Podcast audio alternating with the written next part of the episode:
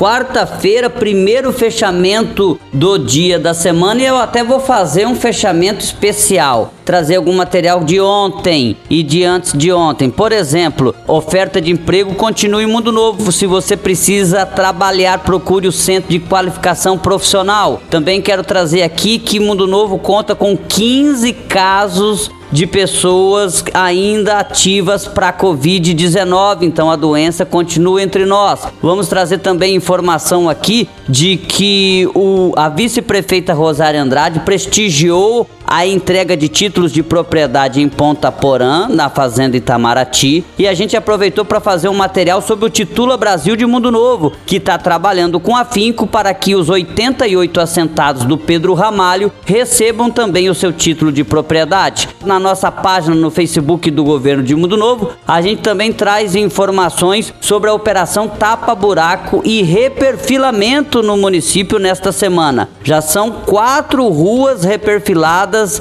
na cidade de Mundo Novo nessa operação de 2022. Na próxima segunda-feira, atenção, bairro São Jorge. Na próxima segunda-feira começa a frente de limpeza no município. Então, se você é morador do São Jorge, você tem até domingo para jogar entulhos e galhadas na frente da sua casa. Depois não. Depois que as máquinas passarem pela sua rua, a responsabilidade do lixo, do entulho, da galhada é sua. Você tem que contratar um serviço para efetuar a limpeza e você colaborar com o seu bairro e com a sua cidade. Mas até domingo você está liberado para fazer a limpeza do seu quintal. A sequência da frente de limpeza 2022 será a mesma do ano passado. São Jorge, Fleck, Copagril, Vila Nova, Universitário, Tapajós Centro, Itaipu e Bernec. A gente também traz um relato especial sobre o trabalho do prefeito Valdomiro na capital do estado.